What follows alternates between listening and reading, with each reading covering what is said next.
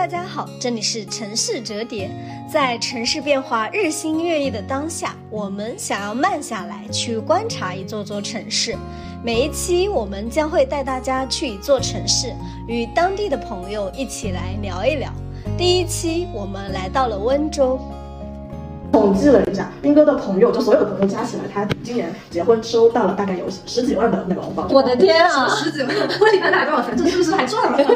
那像爽文一样把我温州皮鞋挣回来的话，这样子的一个呃品牌营销事件，从臭名昭著到温州制造制造，其实我真觉得温州人的江湖不比黄河路上差多少。哇，你这样一说，听得我心潮澎湃，我都想唱一九想 你。一年那会儿吧，我家都炸了，就是很夸张，在江边，我那个房子都已经升到了六万，六万一平方哎。杭州现在也不过如此。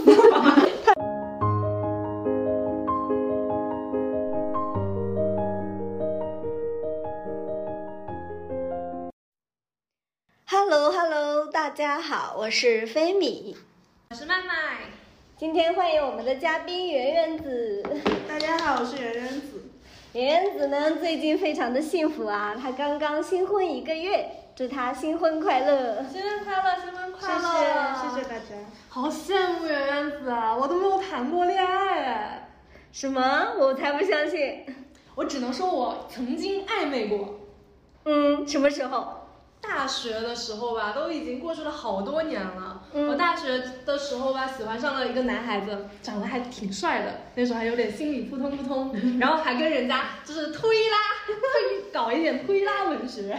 嗯，然后暧昧暧昧暧昧到后面就没了。为啥？就因为当时谈恋爱，呃，就是在谈恋爱之前会想的比较多嘛，就会想到说，那对方是哪里人，会不会跟我有一些什么地方不契合？然后他正好也不是那个跟我同一个地方的人，我来自温州嘛，他不是温州人，当时就觉得不是温州人不行。啊？难道温州人只能找温州人吗？嗯，其实麦麦说的这个情况，我曾经也有被人就是证实过，就有人会来问我说，你们温州的女，呃，人是不是只找温州的对象？其实这种情况我觉得还是挺普遍的，特别是我们的父母辈。其实还是比较喜欢找，就是我他们的小孩能够找温州的对象，因为一个原因的话，就是呃温州的方言会比较难懂，如果作为外地的媳妇儿或外地的姑爷来温州的话，可能会。感觉到就是比较难融入到这个圈子，这是会需要很大 时间跟精力去攻克的一个壁垒。然后另外一个的话，就是温州人的饮食习惯，因为温州人很喜欢吃生食，因为临海嘛，所以可能有一些饮食习惯也是比对一些人来说是会比较陌生一点。对，所以呃。更重要的可能是，特别是女孩子，就如果说是独生子女外嫁的话，呃，家里面可能就会呃，子女就不经常见到嘛，父母就会觉得很寂寞，所以是呃，随着他们年龄的增长，他会更希望孩子留在自己的身边，然后周末的时候能承欢膝下，所以从这几个方面来看，其实呃。温州的长辈其实还是希望自己的孩子能找温州人，但至于温州的年轻人的话，实际上现在其实大家就是随着交通的发展，其实好多温州的年轻人也在外地工作，他们也有自己的外地同学或同事，他们组建家庭也是非常常见的，所以呃，其实也是比较多元嘛。对，是这样子啊，别说别说，就是温州人不找温州人，在我爸妈那一代就是。鹿城人，别说鹿城人，就寿门人只找寿门人。之前我还跟梁安子说过，就是我父母的故事，就是因为我爸爸那边是东门这边的人，就是温州，它以前在古时候的话，它是一种四四方方的城，就是分为东门、南门，然后西门这样子。那我爸就是属于东门这边的一个方位，那距离他可能也就不过两千米距离吧，就是我们温州的南门。然后我妈妈呢，就是这边南门人。然后我爸爸以前跟我妈妈就是闹小别扭啊，开始吵架的时候就会互相攻击，就是你们这些南门人连鱼都没吃过，怎么好意思人说长短？然后我妈就会从站在南门人的角度上去骂我爸，说你们这些东门人连市区都没有踏进去过，你好意思跟我南门人较劲？然后就属于这种，你想想，就两千米，在我们现在的什么，就走路也就二十来分钟，但在我爸妈那一代的时候就已经算是远。嫁或者远娶了。对，的确是这样。所以每次麦麦跟我说这个事情的时候，我就会特别庆幸，说还好我跟斌哥都是南门的，只只要两个红绿灯的距离，还好还好。哎，别说别说圆圆子了，就我姐姐其实也是这样。像呃，我爸到我姐那个年代的时候，我姐比我大十岁嘛，她是个八零后，就是刚八零的那种八零后。然后呃，她以前是在北京读书，后来呢，她去找了一个男朋友，是北京大学的一个男，非常优秀的男生啊。然后人家也情谊挺浓的嘛，那时候回来就跟我爸讲说，呃，我有一个喜欢的人了，要不要就是推进一下进度来见一下这个，或者是打个电话也行。我爸当场就拒绝了，完全不同意我姐跟就是外地的男生在一起。当时就会有这样子的氛围，嗯，但时过一千啊，到我自己现在的时候，前段时间我还问了我爸，我说如果我找了个外地的男生，你会不会就是也跟我姐那会儿一样，就是不肯？嗯，我爸就说怎么可能啊？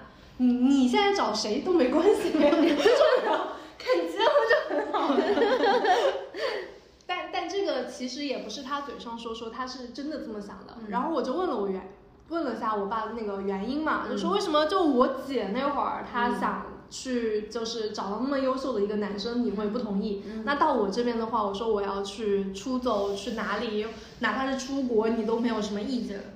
然后我爸也跟我说，站在他那个角度里面，就觉得就是呃自己家孩子出去远了，就很难去。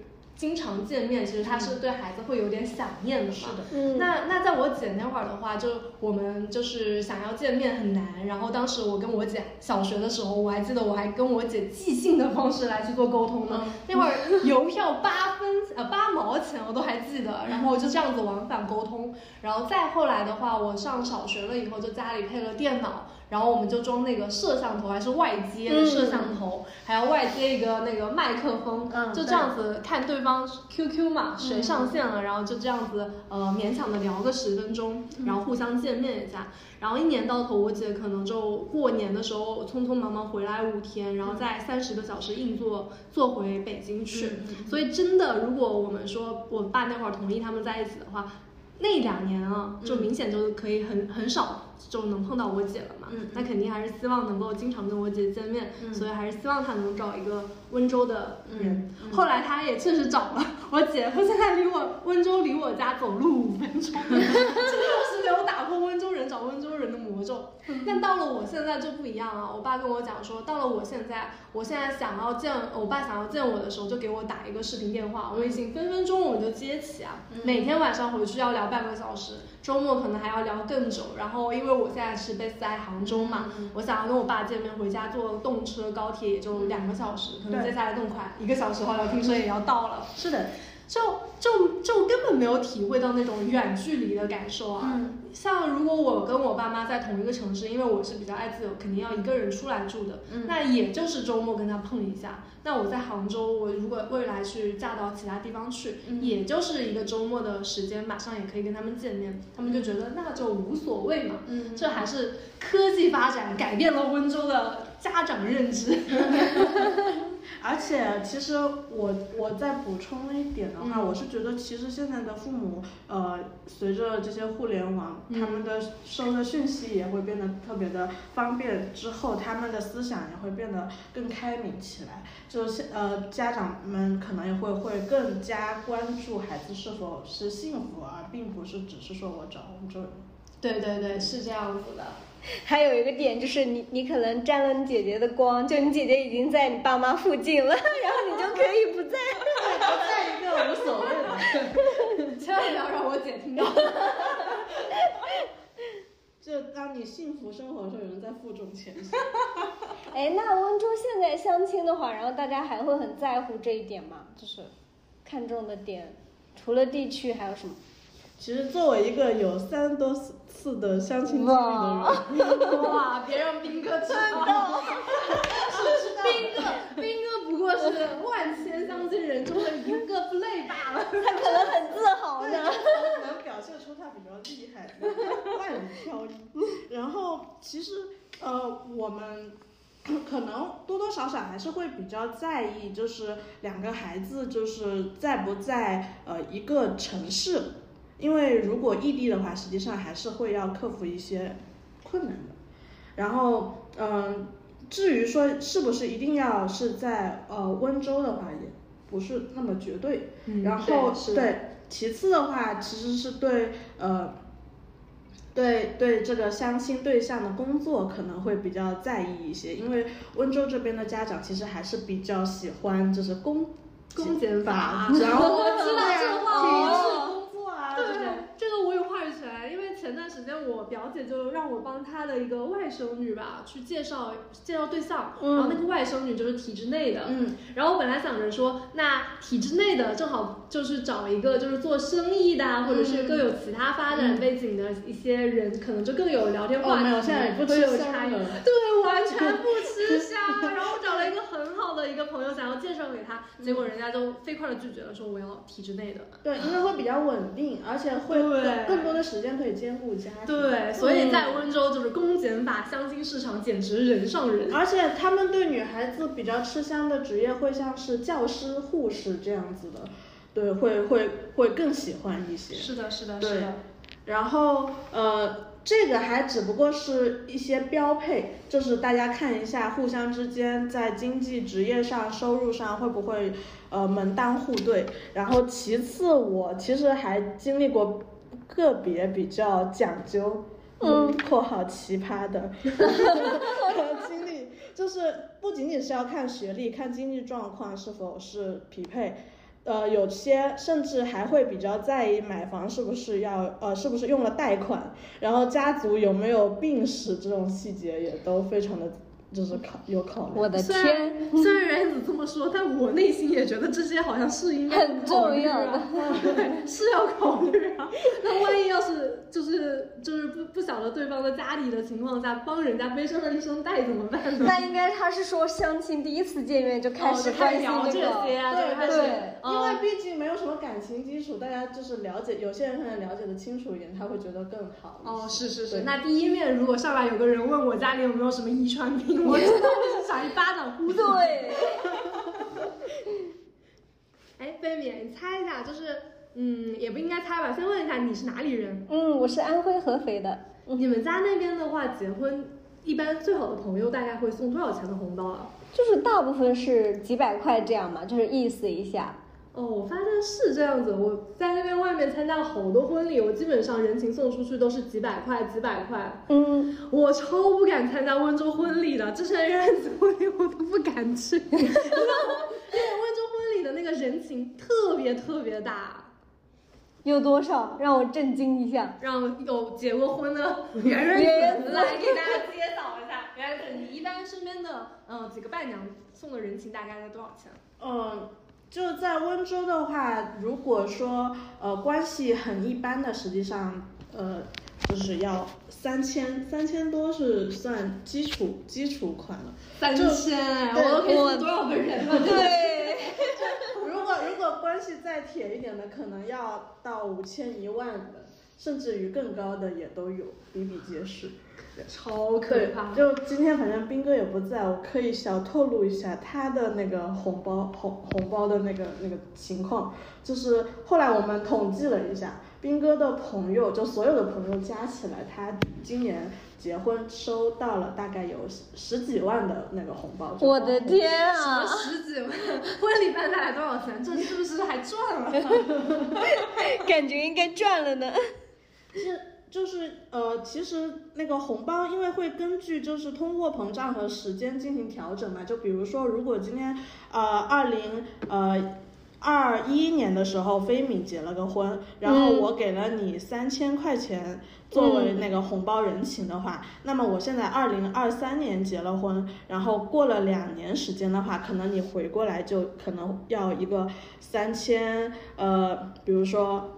二百八十八或者是什么一个就是带八的那种比较吉利的呃数字，加上去而且你要跑赢那个通货膨胀，才会显得你特别懂人情世故。事故，不过就是人情世故，还跟金融的膨胀这些东西搞挂上钩。好复杂。所以，所以就是其实，在在我们看来，我们现在就说只能说是送出去的红包，我们就当做是一种有息存款吧。总有一天，或许就当我结婚的时候就会回回来。就斌哥就属于一个非常成功的案例。所以，对，所所以所以就是呃，温州人的话，他们有一句俗语，就是说呃，来子让人 K 子债，就人来是人情，去是债，就是这样。啊，作为温州人本人，我都不知道这句话。这个我我父母，然后我们家长辈会经常讲，就当我们每次说，哎呀谁谁谁又要送红包了，然后他们就安啦，累子让人可以。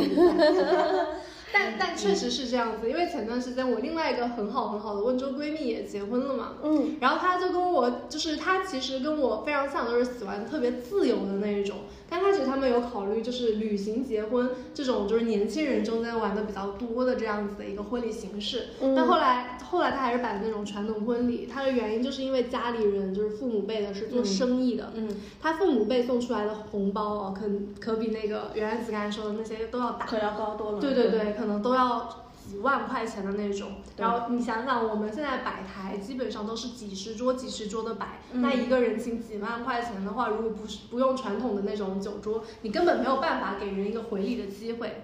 对，但大家温州其实是人人际交往这一块是比较看重的，是的如果你不给人家这种给红包的这种机会的话，其实很难去呃维持关系维持关系，对对对，是会这样子。对，是这样子的。所以，而且其实也有一个情况，是因为温州的那个订订婚喜糖，嗯那个时候发订婚喜糖的时候，如果我要邀请这个人来参加我的婚礼，我在订婚喜糖，我必须要给他一份大糖，大很大的糖，嗯然后然后里面要放请帖和一个红包，就是五百块钱的红包。订婚要五百块钱的红包。对，就是要要放这两样东西，其实是相当于给这个人示范一个信号，就是我我邀请你来参加我的婚礼，然后且你是要来送红包的，所以人 情世故都让他们玩明白了。是的，很会玩。然后然后呢，到了到了结婚的时候，酒桌上面每个人还会获得两百块钱的红包，所以像其实加加加加起来，可能就有小一千的红包可以收，先收收回来了。我再补一下，嗯除了酒桌上的两百，其实还有烟。哦，对，然后糖的价值的话，因为他刚才说了大糖，我们嗯其实还有分成大糖和小小糖对然后所有的预算加起来，真的是一千可能都打不太住。对，所以如果在这种情况下，就再再送的稍微低一点，可能就不是特别合适了。所以这个也是为什么温州人情红包比较高的一个原因之一吧，我觉得。嗯，是的，是的，是的。其实温州每个地方的婚礼习俗也都不一样了。说说呃几千块钱的这样子的人情入门款，它只是存在于市区。那像周边平阳啊，嗯像苍南啊，其实他们的那种礼礼包就是没有这么大的，嗯而且婚礼的习俗跟我们也都不太一样。嗯我之前呃有一个朋友，她其实就是温州市区的，但她男朋友现在应该是叫老公了。嗯他其实就是苍南那边的人，嗯两个人其实是有那种差异性的嘛。嗯那市区的话，刚才圆圆子已经把我们这边的习俗介绍的差不多了。那我那个她男朋友那边的那个苍南那边的话是嗯钱库，就跟我们这边不一样。嗯他们那边订婚喜糖的话，都是由男方去做承包的，就是女方是不做的，呃，就不用去出钱的。那刚才说大堂，我们红包是有五百块，但嗯他们那边的话，其实就是呃，红包只有一百块钱，嗯就订婚我送你一个堂，嗯里面含一百块钱的一个红包。嗯然后除了红包还有那个糖以外，还会送一些什么柚子啊、牛奶啊，这些比较常见的。我们事实都好像没有没有见过大家去送这样子的东西。对对对但他们就是可能就是情谊会更重一点，嗯会更有讲究一些，就是、呃实用性，他们会去送这样子的东西。对嗯。那呃，陆城这边订婚、嗯。之前我不知道斌哥怎么去跟圆圆谈的，但是我这边的话，基本上我了解到的就是男方会送给女方准备去三金一戒，嗯。你知道三金是什么？哦，三金的话，实际上市区这边可能是三金或者五金，但每啊个人会根据自己的情况以及大家沟通的这个结果不同，嗯然后去去最后做最后的决定，这样。对对对，然后还有什么结婚六样，然后女方还会给男方去准备结婚时候的一些什么休闲装啊、西装啊、包包啊、鞋子啊等等等等。但是在前户，就是我嗯她呃我朋友她男朋友那边老家的话就不一样啊嗯，他那边男方是会给女方多准备五个红包。你以为这个红包是钱的红包吗？不是，我还给你讲他的红包是什么。什么？想想，他好像那个五个红包是肉面包、嗯。鱼包、嗯。香料包、糖包、嗯。压筐包，嗯好然后订婚也不是六样，是五样。哦。什么莲子、红枣、龙眼、核桃、荔枝，反正就这些比较吉利的哦那东西。那跟温州的确还是有很大的差别。对对对，嗯。所以当时他们在备婚的时候，就是双方被互相的这种习俗冲击到，磨合了超久。我我跟斌哥也是，我们当时订婚的这个这个清单，就是我们当时是花了一个礼拜的时间，非常集中的去讨论。嗯然后我跟他说，我说我们好像谈恋爱一直到现在，从来也没有这样集中的聊过钱。我聊了一个礼拜，我觉得好累，对，来回来去就是聊钱，但是但是。让我觉得很开心的是，就是斌哥还是很用心的给我挑了一枚钻戒，然后且我还喜提了一个人生中第一个 LV 包。他 他又算到 我了，对，他说我真的是要哭出来。但是你你你你知道吗？就在温州 LV 包的那个，就是男方要给女方送包包嘛，然后 LV 包实际上也并没有是非常 top 的这种级别，嗯就是会会有更更就是更卷的很多的。就价值更高的这种选项，嗯所以我整体下来，我会觉得温州的一个备婚是非常卷的状态。是的，像刚才还说到，就是他刚才订婚的时候那个费用，我们不是说我们温州人情差不多三千打底，但他们前铺那边就只用两百块。平阳我之前也送过，好像是五八八、六八八这样子的吉利数字，嗯高一点好像是一三一四嗯这样子，嗯反正就也没有超过我们市温州市区这样子两三千的水平。嗯，所以呃，温州地方它的一个差异性也都特别的大。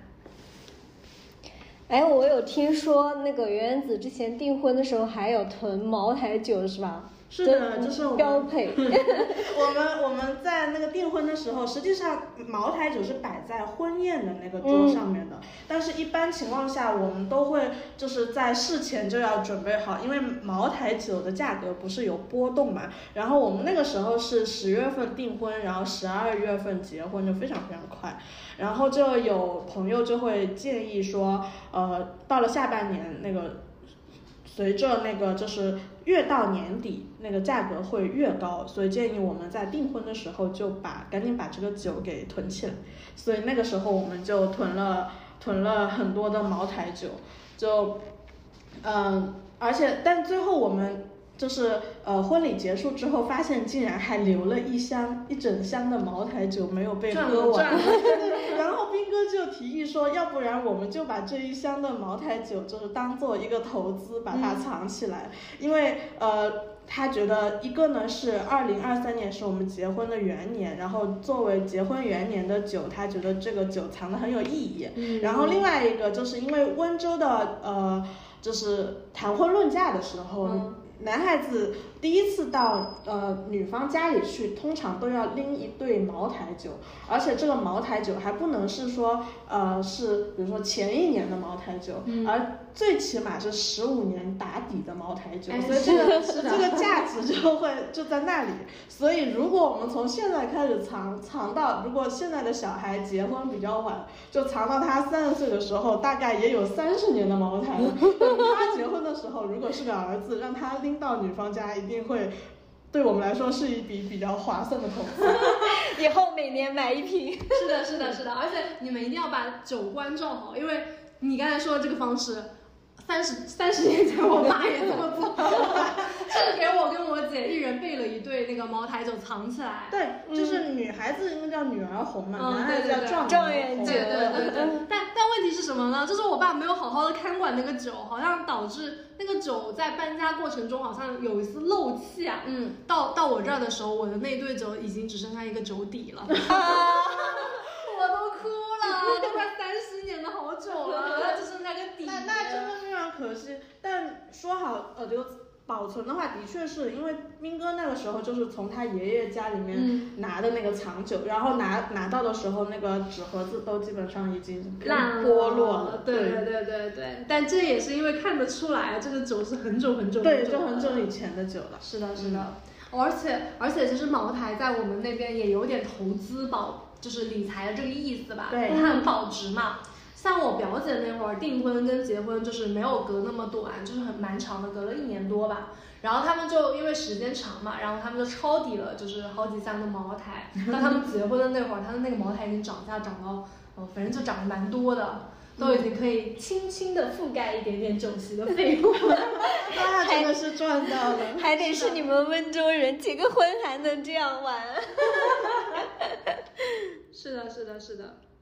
然后还有一个，就是我觉得温州，呃，前面不是说温州人只找温州人，温州像那个原来子那边还都是南门人只找南门人。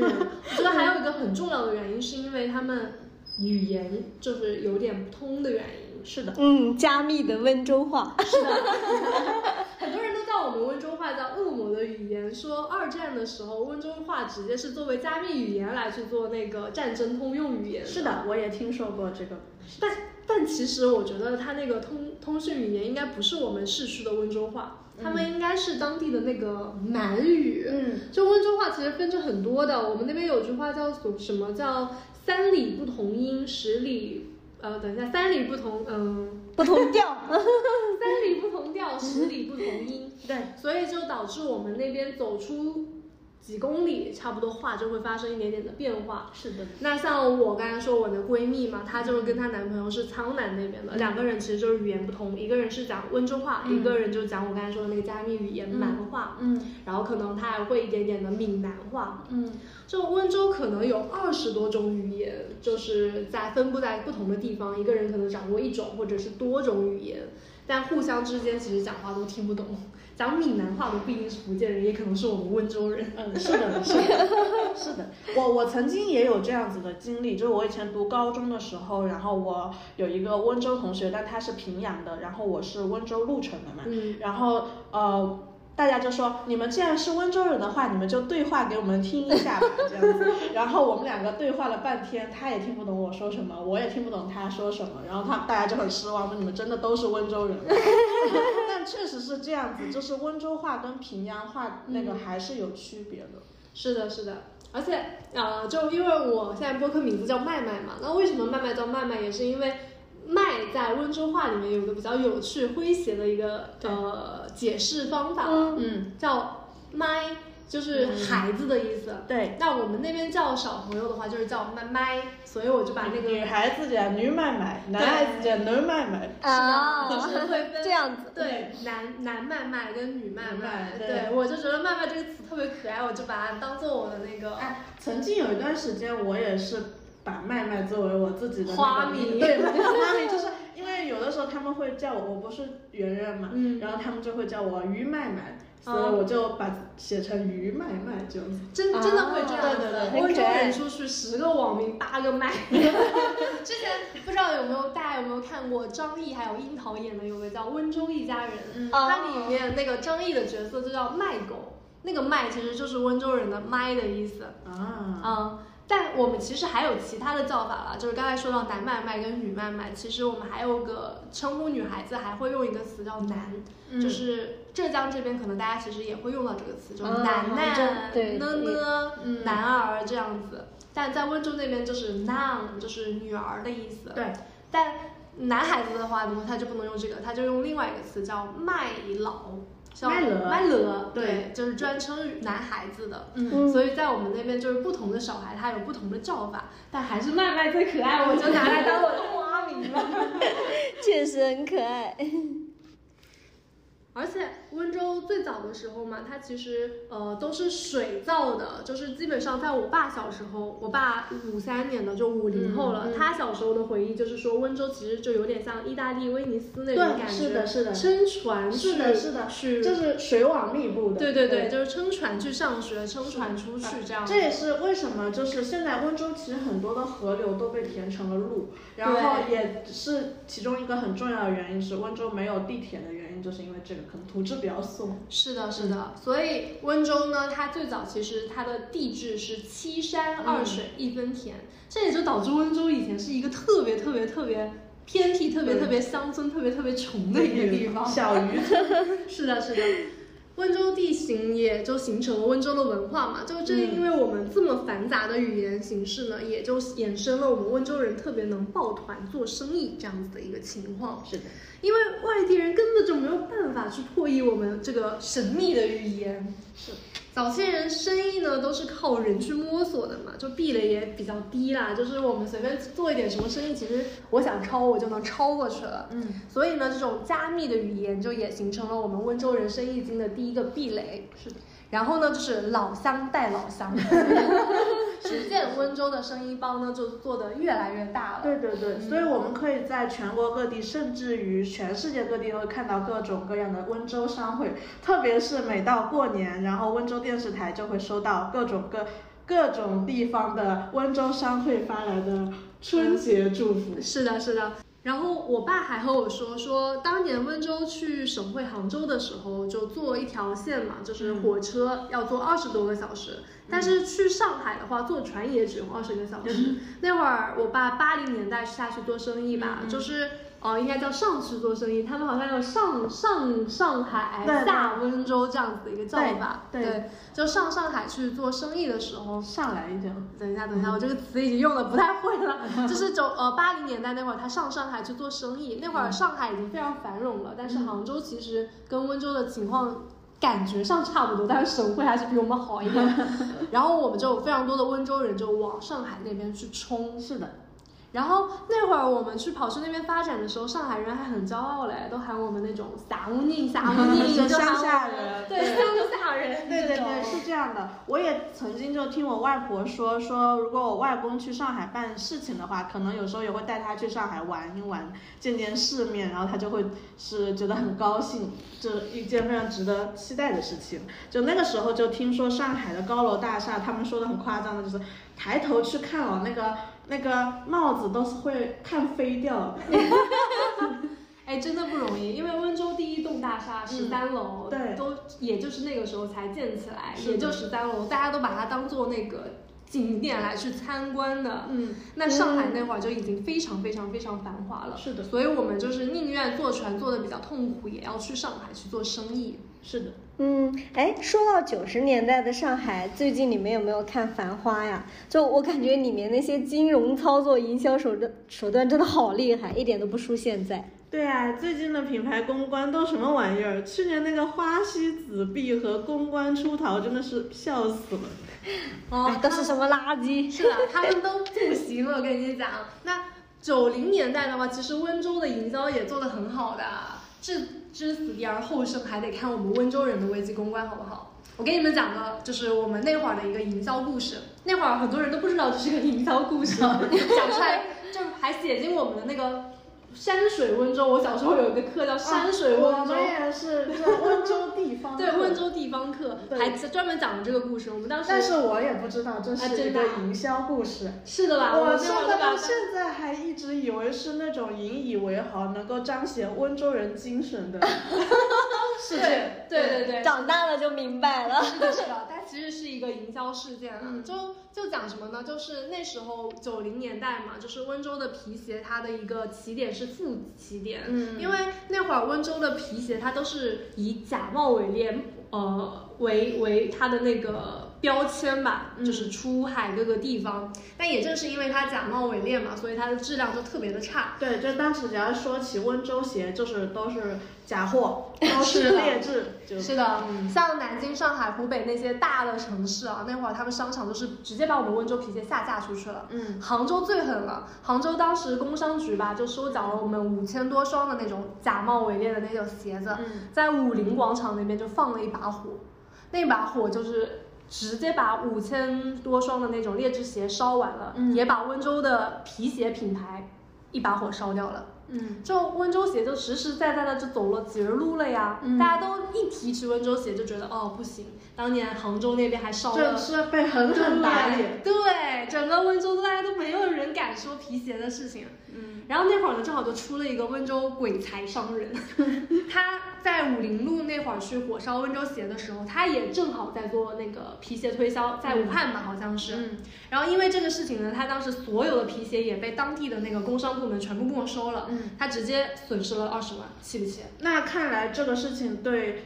呃温州人的影响还挺大的，他在武汉都受到影响。是的，直接就直接损失啊！这个钱我要被收走了，是我我这样气死。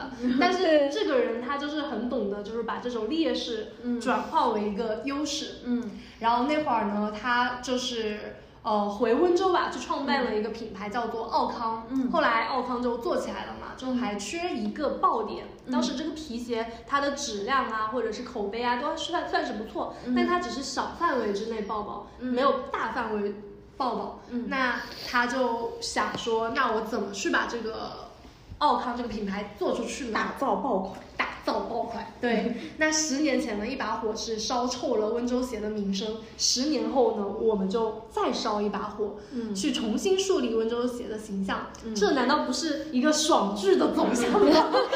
所以，所以呢，这个人就在武林广场同样的一个地方啊，嗯他又找了两千多双就是仿制奥康的鞋子，嗯又放了一把火，将把这些仿制鞋就付之一炬。嗯那这第二把火就点燃了媒体的一个极度热情。嗯当时呢，就有三百多家的媒体呢对这个事情进行了采访。随后的几天，就有关于奥康火烧，就是第二把火烧奥呃那个温州鞋这个报道就铺天盖地，直接就是让全国的人民都知道了奥康这个品牌。那现在我们回看，知道这个是一个经过精心策划和营销的一个活动。嗯那像爽文一样把我们温州皮鞋挣回来的话，这样子的一个、呃品牌营销事件，从臭名昭著到温州制造制造，其实我真觉得温州人的江湖不比黄河路上差多少。哇，你这样一说，听得我心潮澎湃，我都想唱《依旧想来》。但是 但是我觉得你说的这个就比那个《繁花》里面宝总这个一把火要带劲多了，对不对？是的，是哪个导哪个导演把这个拍一拍？是的，是的，是的。那我可不止一把火，我可能烧出了两把火。是的呢。而且而且那时候温州出圈的鞋包品牌还有很多。对，比如像美特斯邦威这样。啊，美邦是温州的品牌吗？我就只记得那个楚雨荨在那个《一起来看流星雨》里面说啊，端木他带我去了美特斯邦威，挑了很多衣服和鞋，照镜子的时候我都不知道里面那个女孩子是谁。我真是气死了好吧？就是美邦在我小时候的时候都还算是我童年的高端品牌，好不好？我小时候如果有一条美邦的话，我都觉得我自己是个小资哎。对啊，就是我以前去读高中的时候，家里面才会花大价钱，然后说啊你要去学校里了，你就挑几件美特斯邦威带去学校挂在衣柜里面。而且除了美特斯邦威的话，其实我们还有森马、报喜鸟、呃报喜鸟、红红蜻蜓这些比较温州人比较快炙人啊。这些也都是温州的吗？我真的不知道。对啊，特别是森马，森马也是我们温州的好吗？当年森马的营销策略也是没话讲的。然后当时就是大家在做那种广告的时候，不都还是往央视投、往卫视去投？但森马当时营销就不一样了，它是创新型启用了超级明星。我记得我当时我小学还是初中的时候，超级喜欢东方神起还有 Super Junior，他们就就把我们请到了好吗？就森马就带我圆梦追星。当时很多温州品牌就走出温州了嘛，但他们走出温州就很难再回来了。当地的扶持力度是真的不行，人才流失，还有供应链不全，就导致那些牌子后面走出温州，很少人就知道是我们温州牌子了，嗯也没有再回到温州。举个例子好了啊，就说一条衣服我在杭州是寄送的价格嘛，因为供应链比较齐全，我寄送的价格可能就只用三块钱。嗯那当时在温州同样的一个物流配套底下，它就要六块钱。嗯那谁还要在温州继续待着去创业，对吧？这也就导致出了我们走出去创业变成了常态，很多温州牌子就流失出去了。是的，啊，这也就不怪我了，所以不知道这些是温州的品牌。哎，但是大家都知道的一个点是，温州有炒房团，这个真的是所有人都会记住的，感觉温州人都好有钱。那呃，大学的时候，当同学们都就问我是，当他们知道我是温州人的时候，就经常会有人来问我说：“你们温州人都很有钱的吧？你们都炒房的是吧？”然后对此我就只能是打哈哈。难道不是吗？难道不是吗？同作为温州的人，我很想要知道你当时是怎么反驳的，因为我每次碰到这个问题，我都反驳不回去，感觉他像是偏见，又感觉我身边真的有大批大批人是靠买房财务自由的。啊你跟我的那个感受其实很相似，所以我那个时候也只能打哈哈。但是现在从现在再去看这个问题的话，的确那一段时间的的确是有一批温州人靠炒房呃积累了一些资金，而且不少。但其实温州也有很多呃普通的家庭、小康的家庭，他们也依然过着非常平凡的生活，所以大家可能就是对此不要有特别大的偏见。感觉这不像是偏见，因为你像我家，我家以前小时候虽然不是炒房团啊，嗯但我家是做那个房屋中介的嘛，嗯所以我小时候对房屋的疯狂还是有点就是感受的。嗯我家做房屋中介，零零年到一零年那段时间，就每天从早到晚，我爸一直在带人看房子。嗯特别疯狂。那整个温州的时候，我记得一零年那会儿吧，我家都炸了，就是很夸张，在江边，我那个房子都已经升到了六万，六万一平方哎。杭州现在也不过如此。太可怕了。然后那会儿有很多人就是通过我爸那边去带看房子嘛，也有跟我们去聊，就是他们怎么去买房的。嗯但我爸就是属于听听过当故事讲给我，他自己完全不操作，就导致我家根本没有乘上这一辆车。但是还好没有乘上这辆车，对对对从某种角度上来说。对对对，哦，菲米可能不知道，我可以给你讲讲，就是那时候就是温州炒房团它是怎样的一个操作模式。嗯，因为温州一开始是在自己本地去炒嘛，零零年那会儿可能温州的房价也就两千块钱一平吧，嗯就很便宜。然后就有一些鬼才就开始了温州人做生意的那套逻辑。嗯 很很早之前，因为温州太穷了，他们自己本身原始的资金很少，嗯所以大家做生意都是凑份子这样子去做的。就举个例子吧，我们三个人嘛，就想要开一个咖啡吧这样子，但我们每个人手上可能都只有一万、一万、一万、三万块钱，嗯然后。我们一个人都是开不起来的，但三个人凑在一起，他可能就开起来了。嗯那我们呢，就每个人去投入一万块钱，然后把它作为原始资金，让非你去开这个咖啡吧。那其他两个人呢，就等你这笔钱套出来，你可能就是拿它去过个桥啊，去搭个原始资金啊。我把台子搭起来了，我就去银行去借贷了嘛。嗯那这笔钱就套回来，嗯然后放给下一个人，就让圆圆子来去开他想要开的另外一间咖啡吧，就这样子的模式来去做生意的。哦，那到了后来的时候呢，我们就熟练的运用这一套方式，对就大家开始凑份子买房子，是的，然后呃，房子是硬资产嘛，如果我们就是大家凑了，比如说一百万去买了一套一百万的房子，嗯然后我再把这个房子抵押给银行，我又可以套出一百万，嗯然后给下一个人，下一个人再去买房子，然后再套再再买，就这样子的方式，温州人就把温州自己本地的房子一点点炒起来这后面可能金额数额越来越大，杠杆越来越越来越高。对，然后温州的市场就已经满足不了温州炒房团的这样子的一个需求，是就有一些鬼才开始往上海走，又是那个天选的上海。然后上海那时候候本地的那个房价应该也就几千块吧，可能一万都不到。而且温州人是这样的，他不是说我去上海我就要买那个那个静安这种市中心的地方，嗯他们会去那个时候可能上海连上海人都不会去买的那种浦东，对对对对对，贼便宜的那种地方，就是那时候上海都说什么宁宁要浦西一张床，不要哦浦东一间套房对对呀、所以但温州人就就敢去搞。就他，他就去那种上海人都看不上的去买，但你现在想想，就随着时时代的发展，现在浦东是什么地方？对，发展的已经很好了。对，这是有眼光、有魄力寸的。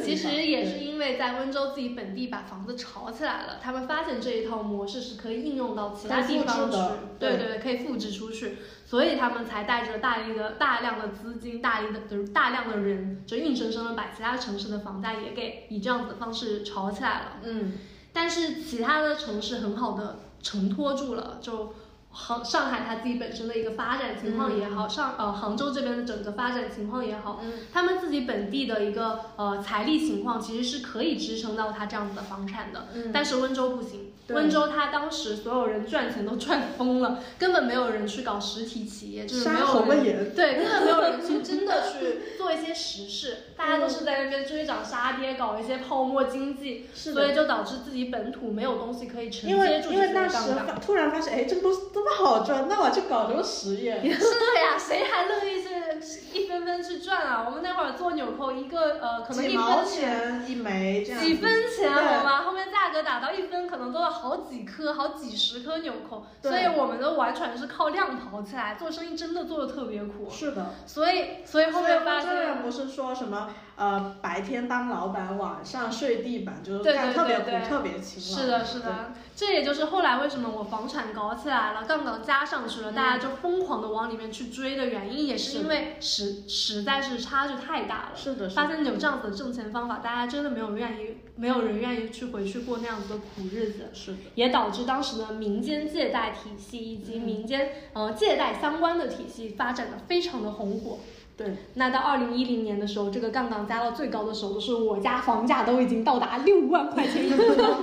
当时绿城的那边价格应该是达到了十万到十二万，开盘价才四万啊。瞬间达到十十十万到十二万，对，身家好几倍，然后就发生了温州温跑跑事件。嗯，当时就有一个非常响彻这全国就是大街小巷吧，可能非迷也知道，叫做浙江温州，浙江温州，皮革厂倒闭了，黄鹤带着小姨子逃走了。对，就是这样子的情况。一环套一环嘛，当时呃几乎家家户户都在放贷，嗯就是不炒房也放贷。呃，一个呃像我们现在银行的话，可能我们存存银行的一个利息可能就只有到一点多，百分之一点多，高一点可能百分之三这样子。但在我们那会儿，我们可能都上八九分，嗯甚至上一厘、上两厘，嗯这个是完全不可想象的一个就是利润空间。嗯所以当时温州十个人有九个人就投入了这样子的民间借贷资资本场市场。是的，身边呃我们那会儿还有什么太太帮、麻将帮，然后就是大家一起凑钱去民间借贷，就是放贷。是的不是民间借贷，是民间放贷，也就导致一零年第一个温跑跑产生了以后呢，温州整体的经济就垮了。因为它其实就是有点像那个民间借贷，就一环扣一环，对但其中有一个资金链断掉，所有人出 bug。对它，我感觉其实所有的金融骗局都是类似的一个对，下场啊。其实你说他不知道这个是有风险的，肯定知道啊。嗯怎么可能我借出去五十万，我一个月就能收回十万呢？这么高的一个杠杆，谁能够撬得起来啊？就是因为这个是很需要有长远的眼光，有正确的判断。对，所以就是，其实，在那种情况下，可能经济在高度高度膨胀的情况下，其实很难有人会预料到它什么时候就下行。崩盘，对对对。所以，呃，聪明的人通常都很在这个之前对就已经解套了，但是呃就已经就已经退出了，但是呃有很多人其实还是没有预料到这样子的一个结局。是的，对，没有办法呀，就是大家总觉得会有接盘侠嘛，嗯。但真的发生的时候，就基本上温州十室九户这样子都被掏进去。而且我觉得那个时候的很多人会，他根本没有想到会有这样子的一个问题。如果你问他说他搞的这个事情会不会有风险，他们会说没事儿，现在不赚挺好的嘛，这一定不会有什么问题的。对，是的，所以。后来温州就花了很长时间去自救。在我小时候，作为一个本土温州人，我听广播，嗯，我会经常听到说今年又有多少万的新温州人加入到温州。嗯，然后温州那边其实还有几个比较红火的地方，像双屿那边的皮革厂，嗯，像黄龙那边的小商品市场，嗯，像火车站那边的一个商圈这样子，嗯，有非常非常多的新温州人会在那边去呃活动。活动，对，对。大家一起做生意。但到了一零年，就是那个崩盘以后，过了一个年回来吧，温州直接街面上全空了，就温州没人了，突然。对，忽然发现温州就没人了，就产业也倒了，杠杆也加完了，这也导致温州陷入了长长期的一个下行的。你有没有发现，就是以前那一段时间之前，温州都是一直是被评为最有活力的城市，然后到了现在就。被评为最宜居城市，发现这其中的变化。对对对，但温州也一直有在努力啦。嗯、你看这么多年，虽然说我们的杠杆家没了，嗯、房产破破灭了，嗯、但我们也一直一点一点一点扶持回来了。嗯、像到二一年全国的房地产市场到达高峰的时候，其实温州的房产也差不多又重新回来了。嗯、虽然没有到我六万这么夸张，哎、我家那边差不多也到了四点五万吧，现在又回去了，变成二点多万。但但是。这样子的情况也可以代表温州其实已经复苏回来了嘛？嗯，那在现在这个大环境底下，没有一个城市能够独善其身。对，嗯。然后不只是温州市区啊，温州边上大家其实也都在努力，像乐清那边的电瓶车，像平阳那边的一个呃电子厂等等。其实温州还有非常多的年轻活力，嗯，温州也在积极发展文旅，嗯，后面做了一些呃什么雁荡山的那边群群圈啊，嗯、像那个市区的那个什么五马街一条龙啊之类的，嗯、都有在努力的去做这样子的经济复苏。欢迎大家来玩。是的，像去年过年的时候吧，温州大概十来年了吧，我十来年没有听说过开的那个蓝街服也开起来了。哇哦，什么是蓝街服啊？蓝街服其实是也是有一点像，就是说土一点，就像有点像展销会一样的一个活动。嗯。但它就是它包罗万象，就它每它每到快要过年之前的一段时间，然后会之前都是在温州的会展中心会搞一个蓝街服的展销会，然后里面的内容特别多，就是会。会包含吃喝住行，就是你可以在里面买到很多的，就是日用品，然后小吃、美食，还有平时自己家吃的东西，还有当然也包括很多温州的著名品牌，就在那里可以买到很优惠的衣服、鞋子等等。然后所所以其实，在呃我小时候的时候，蓝街服是每年都有的，而且人满为患，人山人海。就我我我妈曾经还因为带我去蓝街服，人太多了被偷了手机。就就是。这对于一个温州小孩子来说，蓝街服可能是每年过年之前必不可少，非常期待家长们带我们去玩的一个。过年后，过年后，过年后，过年后。哦，不是你说的那个是展销，蓝街服是蓝街服。哦，我我说的是过年，呃，那个蓝街服展销会就是在过年期。展销，展销会是展销会，蓝街服是蓝销蓝街服。这个名字听起来很有历史的感觉，就是很有那种过年的一些传统。习俗在里面的样子，是的，是的，因为温州那边其实刚才也说了，七山二水一分田，其实温州那边的信仰以及民俗是非常非常的足的。那蓝街服最早之前，它其实是一种民俗活动，就是祭祀活动吧，应该叫做。对对对对对，我小时候，呃，其实蓝街府已经发生了非常大的变化，是在人民广场，然后。但最早的时候，它其实是在康乐东门康乐坊，就我爸东门那边，然后一直一直。延伸到我们的南门那边。好嘞，好嘞。然后时间呢是从农历的二月初一一直摆到三月份为止。